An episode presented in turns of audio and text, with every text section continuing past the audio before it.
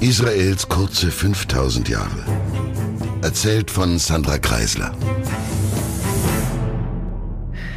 Der erste Makkabäer war Matityahu ben Johanan HaKohen, genannt Matthias aus dem Hause Hasmonäus. Er und seine fünf Söhne hatten sich gegen die Herrschaft der Seleukiden aufgelehnt und um ein eigenständiges Judäa gekämpft. Alle waren sie in diesem Kampf gefallen, und erst der letzte Sohn, Shimon, konnte nach 25 Jahren des Kampfes ein neues jüdisches Reich auf dem Boden der alten Königreiche Juda und Israel gründen.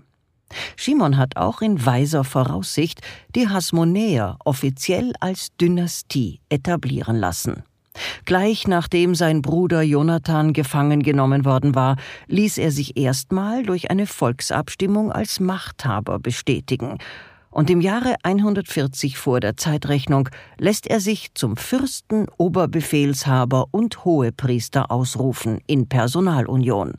Damit hat er geistliche, militärische und juristische Macht übernommen, eine Königswürde, wenn man so will. Und weil er der letzte der Brüder ist und damit der letzte direkte Nachkomme Matthias, lässt er die Ratsversammlung beschließen, dass die hohen Ämter über die männliche Linie typisch erblich bleiben. Er will, dass das Werk in den Händen seiner hasmonäischen Familie verbleibt. Nun ist zwar diese Art der Königserbschaft auch damals schon seit grauer Vorzeit weit und breit üblich, so fixiert man Macht, aber zugleich regt das logischerweise in allen dynastischen Monarchien immer auch schon zu eher mörderischeren Formen der Machtübernahme an, Putsch durch Entleibung des Chefs sozusagen. Und so auch dieses Mal. Shimon der Hasmonäer, um zu unserer Geschichte zurückzukehren, hatte mindestens eine Tochter, von der man aber auch typisch kaum etwas erfährt. Man erfährt stattdessen von seinem Schwiegersohn. Denn dieser konnte es nicht verknusen, dass er als nur Ehemann einer hasmonäischen Tochter nicht in den Genuss von richtiger Macht kommen würde und als Schwiegerpapa und Schwiegermama nur ein paar Jahre später, im Jahr 134 vor Beginn der Zeitrechnung, das Tochterkind in Jericho besuchen, lässt er sie und zwei Schwager, die mitgekommen waren, erst einsperren und dann meucheln. Es nützt ihm aber nichts, denn es waren mit Glück nicht alle drei Söhne des Shimon zu Schwesterchen gereist, und so gab es noch einen Sohn, Johannes Hirkan, manchmal auch Johannan Hirkaneus, und der war sehr lebendig. Und wie klug, dass Shimon nicht auf die Altersreihenfolge gesetzt, sondern alle seine Söhne gleich gut erzogen hatte. Denn das Volk fand den Mord abscheulich, die Hasmonäer-Familie war beliebt, und so wurde nahtlos Hirkan der nächste Herrscher Judäas.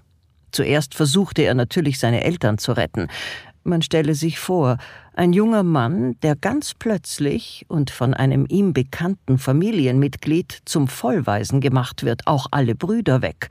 Und der Erzählung des Chronisten Flavius Josephus nach wollte der gemeine Schwager den Johannes Hirkan zuerst auch noch zum Aufgeben zwingen, indem er von der Burgmauer herunter und weithin sichtbar die Mama des Hirkan gefoltert hat. Diese aber schrie dem Sohn zu, er solle hart bleiben und lieber sie sterben lassen. Was für eine psychologische Last, die das arme Kind ertragen musste. Und Johannes Hirkan besiegt den Schwager, kann aber die Familie nicht retten, und so wird er nun König über Judäa. Und er bemüht sich Zeit seines Lebens darum, das in ihn gesetzte Vertrauen zu rechtfertigen. Und ja, er kann die gute Politik seiner Vorfahren fortsetzen. Er steht, genau wie alle seine Brüder und Onkel, auf dem Standpunkt, dass die gesamte Region, die später von den Römern Palästina genannt werden wird, ursprüngliches und ureigenes jüdisches Land sei und handelt danach. Und auch er hat Glück, weil ihn ebenfalls die diversen rasch wechselnden Konstellationen der Reiche rundum unterstützen. So konnte zum Beispiel Demetrius aus der Gefangenschaft der Parther entkommen und suchte und fand wieder einen relativ mächtigen Platz im Seleukidischen Reich, das zwar schon in den letzten Zügen röchelte, aber egal, noch hatte er Macht. Und er legt sich mit den Ptolemäern auf der ägyptischen Seite der Region an. Derart abgelenkt sind die beiden also keine Gefahr mehr. Und durch kluges Lavieren, Paktieren und Schlachtieren kann unser Johannes Hirkan quasi eingezwängt im Sandwich dieser Großreichzwistigkeiten das jüdische Gebiet noch einmal substanziell erweitern. Mit den Jahren belegt das Königreich Judäa nun fast alles, was heute Israel, die Gebiete der Golan sind und dazu noch gar nicht so kleine Teile des heutigen Jordaniens auf der anderen Seite des Jordanflusses. In der Tat sind seine Erweiterungen so groß, dass sie am Ende fast komplett deckungsgleich mit jenem Bereich sind, den Archäologen für die zwölf jüdischen Stämme der Bronzezeit postulieren – und auf der Seite nach der ägyptischen Halbinsel hin sogar noch etwas mehr. Nur oben am See Genezareth, da fehlt noch ein Stückchen, aber so viel kann ich schon verraten, seine Nachfolger werden alles das und noch ein wenig mehr, zum Beispiel auch die Region rund um Gaza, wo die Philister einst ihr Unwesen trieben, noch dem Reich Judäa einverleiben. Johannes Hirkaneus kann sich über Jahre hinweg grundsätzlich mit allen Seiten gutstellen. Auch gelegentliche Rückschläge macht er durch eben diesen freundschaftlichen Zusammenhalt mit den umliegenden großen Reichen, auch Rom war ja schon ein gutes Stück näher gekommen, immer wieder wett. Judäa war den Nachbarn in dieser Zeit ein ernst genommener Bundesgenosse, der immer wieder in die Geschehnisse der gesamten Region ordnend eingreift. Aber Johannes Hirkan hat noch etwas begonnen, das für das Verständnis der weiteren Geschichte wesentlich ist. Er hatte nämlich das Land Edom wieder eingenommen. Das ist ein Gebiet, das etwas nördlich des Toten Meeres liegt, in Teilen auch dort, wo heute Jordanien ist, und es belegt zusätzlich ein Stückchen der Sinai-Halbinsel. Die Edomiter sind ein alter israelitischer Stamm, der allerdings in den Zeitläuften quasi entjudaisierte. Sie hatten damals eine andere Religion, zwar auch ziemlich monotheistisch, aber mit einem Regenbogengott. Und Hirkan gewinnt das Gebiet zurück und sorgt dafür, dass seine Einwohner zum Judentum übertreten. Damals war das Judentum noch missionarisch, das hat sich dann später geändert. Jedenfalls ist Edom, damals Idumea, so nach Hunderten von Jahren wieder jüdisch und wird es bleiben. Hirkan ist nebenbei auch einer der wenigen Hasmonäer, die eines natürlichen Todes sterben.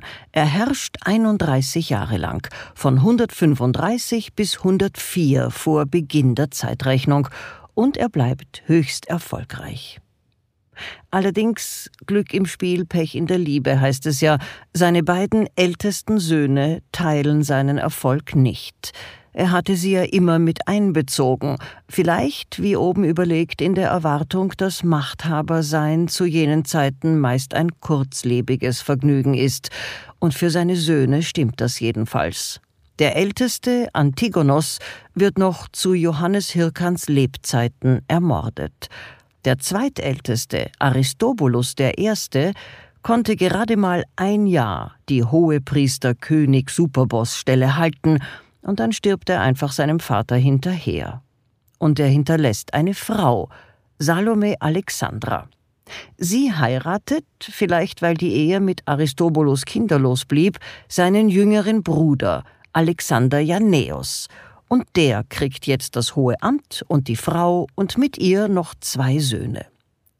Dieser Janäus, auch Alexander Janai in manchen Büchern, hat eine wirklich sehr bewegte Regierungszeit. Es geht mal heftig bergauf, dann wieder steil bergab. Aber im Großen und Ganzen, das kann man vorausschicken, wird er glückhaft bleiben, weil er nämlich Judäa zu seiner größten Ausdehnung verhelfen kann. Am Ende seiner Regierungszeit gehört zu Judäa alles, was heute Israel ist, inklusive der Gebiete natürlich und des Gazastreifens und noch ein wenig mehr hinein in den Sinai.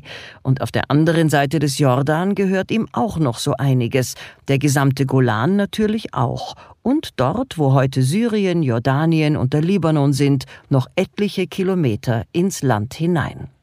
Dabei hilft ihm, dass gerade wieder mal rundherum die Hölle los ist. Wie man sieht, ist in dieser Region der Frieden wirklich nicht Normalzustand. Die Chefs wechseln schneller als die Schuhmode und die Vasallentreue auch. Nun gibt es links von Judäa im ptolemäischen Ägypten gerade eine Kleopatra als Chefin. Sie ist noch nicht die Kleopatra, das ist erst die siebte, wir sind hier noch bei der dritten, aber auch diese Familie ist ziemlich dysfunktional. Sie kämpft gegen ihren eigenen Sohn oder auch umgekehrt. Sie treibt ihn außer Landes, er wehrt sich, kämpft gegen Ägypten und dann bringt er nach ein paar Jahren seine Mama schlussendlich um. Kurz, die haben wirklich ihre eigenen Zores. Aber Kleopatra verlässt sich auf die jüdischen Heerscharen und unterstützt Alexander Janai dafür immer wieder, wenn es gerade mal nicht so toll läuft mit seinen Eroberungen und er eben auch sie. Auch rechts von Judäa, bei den Seleukiden, ist es noch nicht vollends vorbei mit den Spaltungen, die der noble Herr Ballas seinerzeit angefangen hat. Und unten sitzen die Nabatäer, das, was später die Araber werden, daher heißt es ja auch arabische Halbinsel, und sie bescheren dem Alexander Janai ebenfalls eine mühsame Zeit. Und die Römer, die auch. Die werden nämlich gerade deutlich stärker und mischen sich überall ein. Kleopatra geht und ein neuer Ptolemäus übernimmt ihre Herrscheragenten. Der aber ist dem jüdischen Reich gegenüber nicht so wohlgesonnen, und zu allem Übel rumort es innerhalb Judäas auch ganz schön, und auch das raubt dem Reich einige Kraft, die es in außenpolitischer Hinsicht bräuchte denn es streiten sich im Land der Juden seit einiger Zeit die religiös konservativen Pharisäer, und ja, ursprünglich bezeichnete der Ausdruck eben die Religionstreueren, aber Sprache ändert sich, auch das Wort schlecht bedeutete früher mal fast das Gegenteil, noch erkennbar an Worten wie schlechthin oder schlechterdings, aber das nur nebenbei. Jedenfalls die Pharisäer, religionstreu und altmodisch, kollidieren zu Alexander Janais Zeiten mit den politisch offeneren, moderneren und hellenistischer orientierten Sadduzäern. Und hier muss also auch ausgeglichen werden. Sadduzäer und Pharisäer werden sich übrigens noch hunderte Jahre lang streiten, und die anderen politisch-religiösen Richtungen mischen natürlich auch immer wieder mal mit. Und dann gibt es noch einen dritten Demetrius, der unseren Hasmonäer in heftige Bedrängnis bringt. Also wie gesagt, es geht schlimm zu. Aber Janai übersteht das alles relativ unbeschadet. Und dann, nachdem all dieses wilde Hin und Her sich langsam einer neuen halbwegs Ruhe ergeben hat, kratzt er selbst ab. Nicht mal im Krieg, was man ja damals auch heldenhaft fand, sondern an einer blöden Krankheit. Immerhin hatte er es auf eine beachtlich lange Regierungszeit gebracht, etwas über 20 Jahre, und er blieb im Großen und Ganzen erfolgreich. Zunächst übernimmt seine Frau, Salome Alexandra, die Regierungsgeschäfte, stellvertretend für die Söhne, die unreif genug sind, um sie zu lassen. Ab nun aber werden zunehmend die Geschehnisse rund um das judäische Königreich noch viel bestimmender für seinen Fortbestand, denn obgleich Judäa seine größte Ausdehnung erreicht hat, ist es immer noch ein Winzling im Vergleich zu den anderen. Seine Macht bezieht es weniger aus seiner Größe als aus seiner geografischen Lage, und diese Macht steht und fällt wie so vieles mit der intellektuellen Fähigkeit seiner Führer. Mit der Übernahme von Salome Alexandra beginnt der langsame Niedergang des Königreiches. Es liegt aber nicht an ihr. Sie ist nämlich gar nicht blöd. Sie verstärkt die Truppengröße so dermaßen, dass alle rundherum Angst bekommen, und sie schafft es auch durch kluge Verhandlungen, dass das Land weiter zusammenhält. Aber sie lebt nicht lange. Nur neun Jahre lang führt sie die Geschicke des Königreichs Judäa, Und in dieser Zeit wird Rom rundherum in der Region immer stärker. Schon wird absehbar, dass es nicht auf ewig mit Judäa befreundet bleiben wird. Zu gut liegt das Gebiet, zu hungrig ist Rom. Nun ist es aber so, dass Salome Alexandras Söhne aus der ersten Generation kommen, die schon von klein auf, wie es so schön heißt, Zucker in den Hintern geblasen bekam. Sie haben das wilde Leben in den judäischen Bergen, die Guerillazeit und das Ringen um Macht bestenfalls als Opapas Geschichten vom Kriege gehört und ich kann mir gut vorstellen, dass dieses Leben die beiden eitler, anspruchsvoller und hoffärtiger als ihre Vorfahren machte. Schließlich sind sie als Königskinder aufgewachsen, quasi mit Streitwagen, Ferrari und mehreren Zofen und Leibwächtern und Ja-Sagern rundherum, versichert der eigenen Wichtigkeit. Und vielleicht liegt es daran, dass das nun die allererste Amtsweitergabe der hasmonäischen Königsposten ist, die nicht reibungslos und wie selbstverständlich vonstatten geht. Die Brüder streiten sich um die Macht. Solange Alexandra noch lebt, kann sie, patriarchale Zeiten, zwar Königin, nicht aber Hohepriesterin sein. Und so gibt sie zunächst dem nach Opa benannten Sohn diese Macht, Johannes Hirkan II. Und zwar, wie der Chronist Flavius Josephus meint, weil Hirkan charakterlich etwas nun schwerfälliger gewesen sei. Sie hatte also die Hoffnung, dass er sie in Ruhe ihre Sache machen ließe. Der andere, vermutlich jüngere Bruder, der nach seinem Onkel, Salomes ersten Mann benannte Aristobulus II., soll aufbrausender Natur gewesen sein. Und das bestätigt sich auch in den kommenden Jahren. Der zweite Sohn Aristobulus ist nämlich gar nicht zufrieden mit der Wahl der Frau Mama und will seinen großen Bruder verdrängen. Und es sind nicht zuletzt diese Bruderkriege, die dem Abstieg von Judäa von einem eigenen Königreich zu einem römischen Vasallenstaat zuträglich sind, ihn zumindest ganz enorm beschleunigen. Es wird ab jetzt in dieser Dynastie weder einen weiteren erfolgreichen Herrscher geben, noch einen, der oder die eines natürlichen Todes sterben wird. Fünf Nachfahren werden noch kommen, darunter zwei, die aus einer Cousinenehe entstehen.